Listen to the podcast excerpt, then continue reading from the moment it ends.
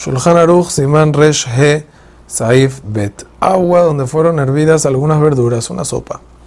La opinión de Marán es que se bendice por el agua la bendición de las verduras, aunque lo único que recibieron de las verduras es el sabor.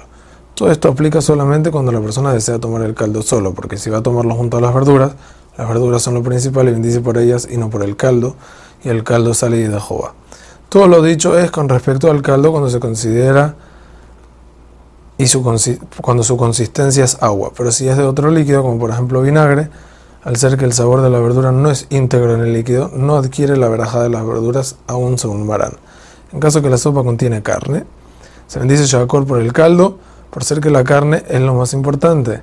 Cabe recalcar que si come las verduras con el caldo, debe bendecir por la verdura y sacaría de Jehová el caldo, por ser que ellas son lo importante y no se considera tafel las verduras con respecto a la carne, ya que la persona también tiene intención de comer las verduras para llenarse. Aguas, donde fueron encurtidas algunas verduras, tienen la misma ley que con respecto a algunas aguas que hirvieron verduras, siempre y cuando tenga alguna intención desde el inicio de tener provecho del agua. Hoy en día la jala más hace, por eso que hay muchas opiniones en los Rishonim y Poskim que dicen que no se bendice por el caldo de sopa sino col.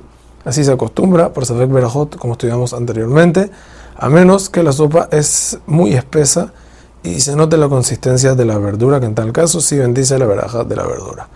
Pero, en caso que esté líquida, se bendice sheakol, aun si las verduras fueron trituradas dentro de la sopa, es decir, contiene verduras en sí, afilu, aje y se dice sheakol, porque ya no tiene la forma de la verdura. Hazak uberuch.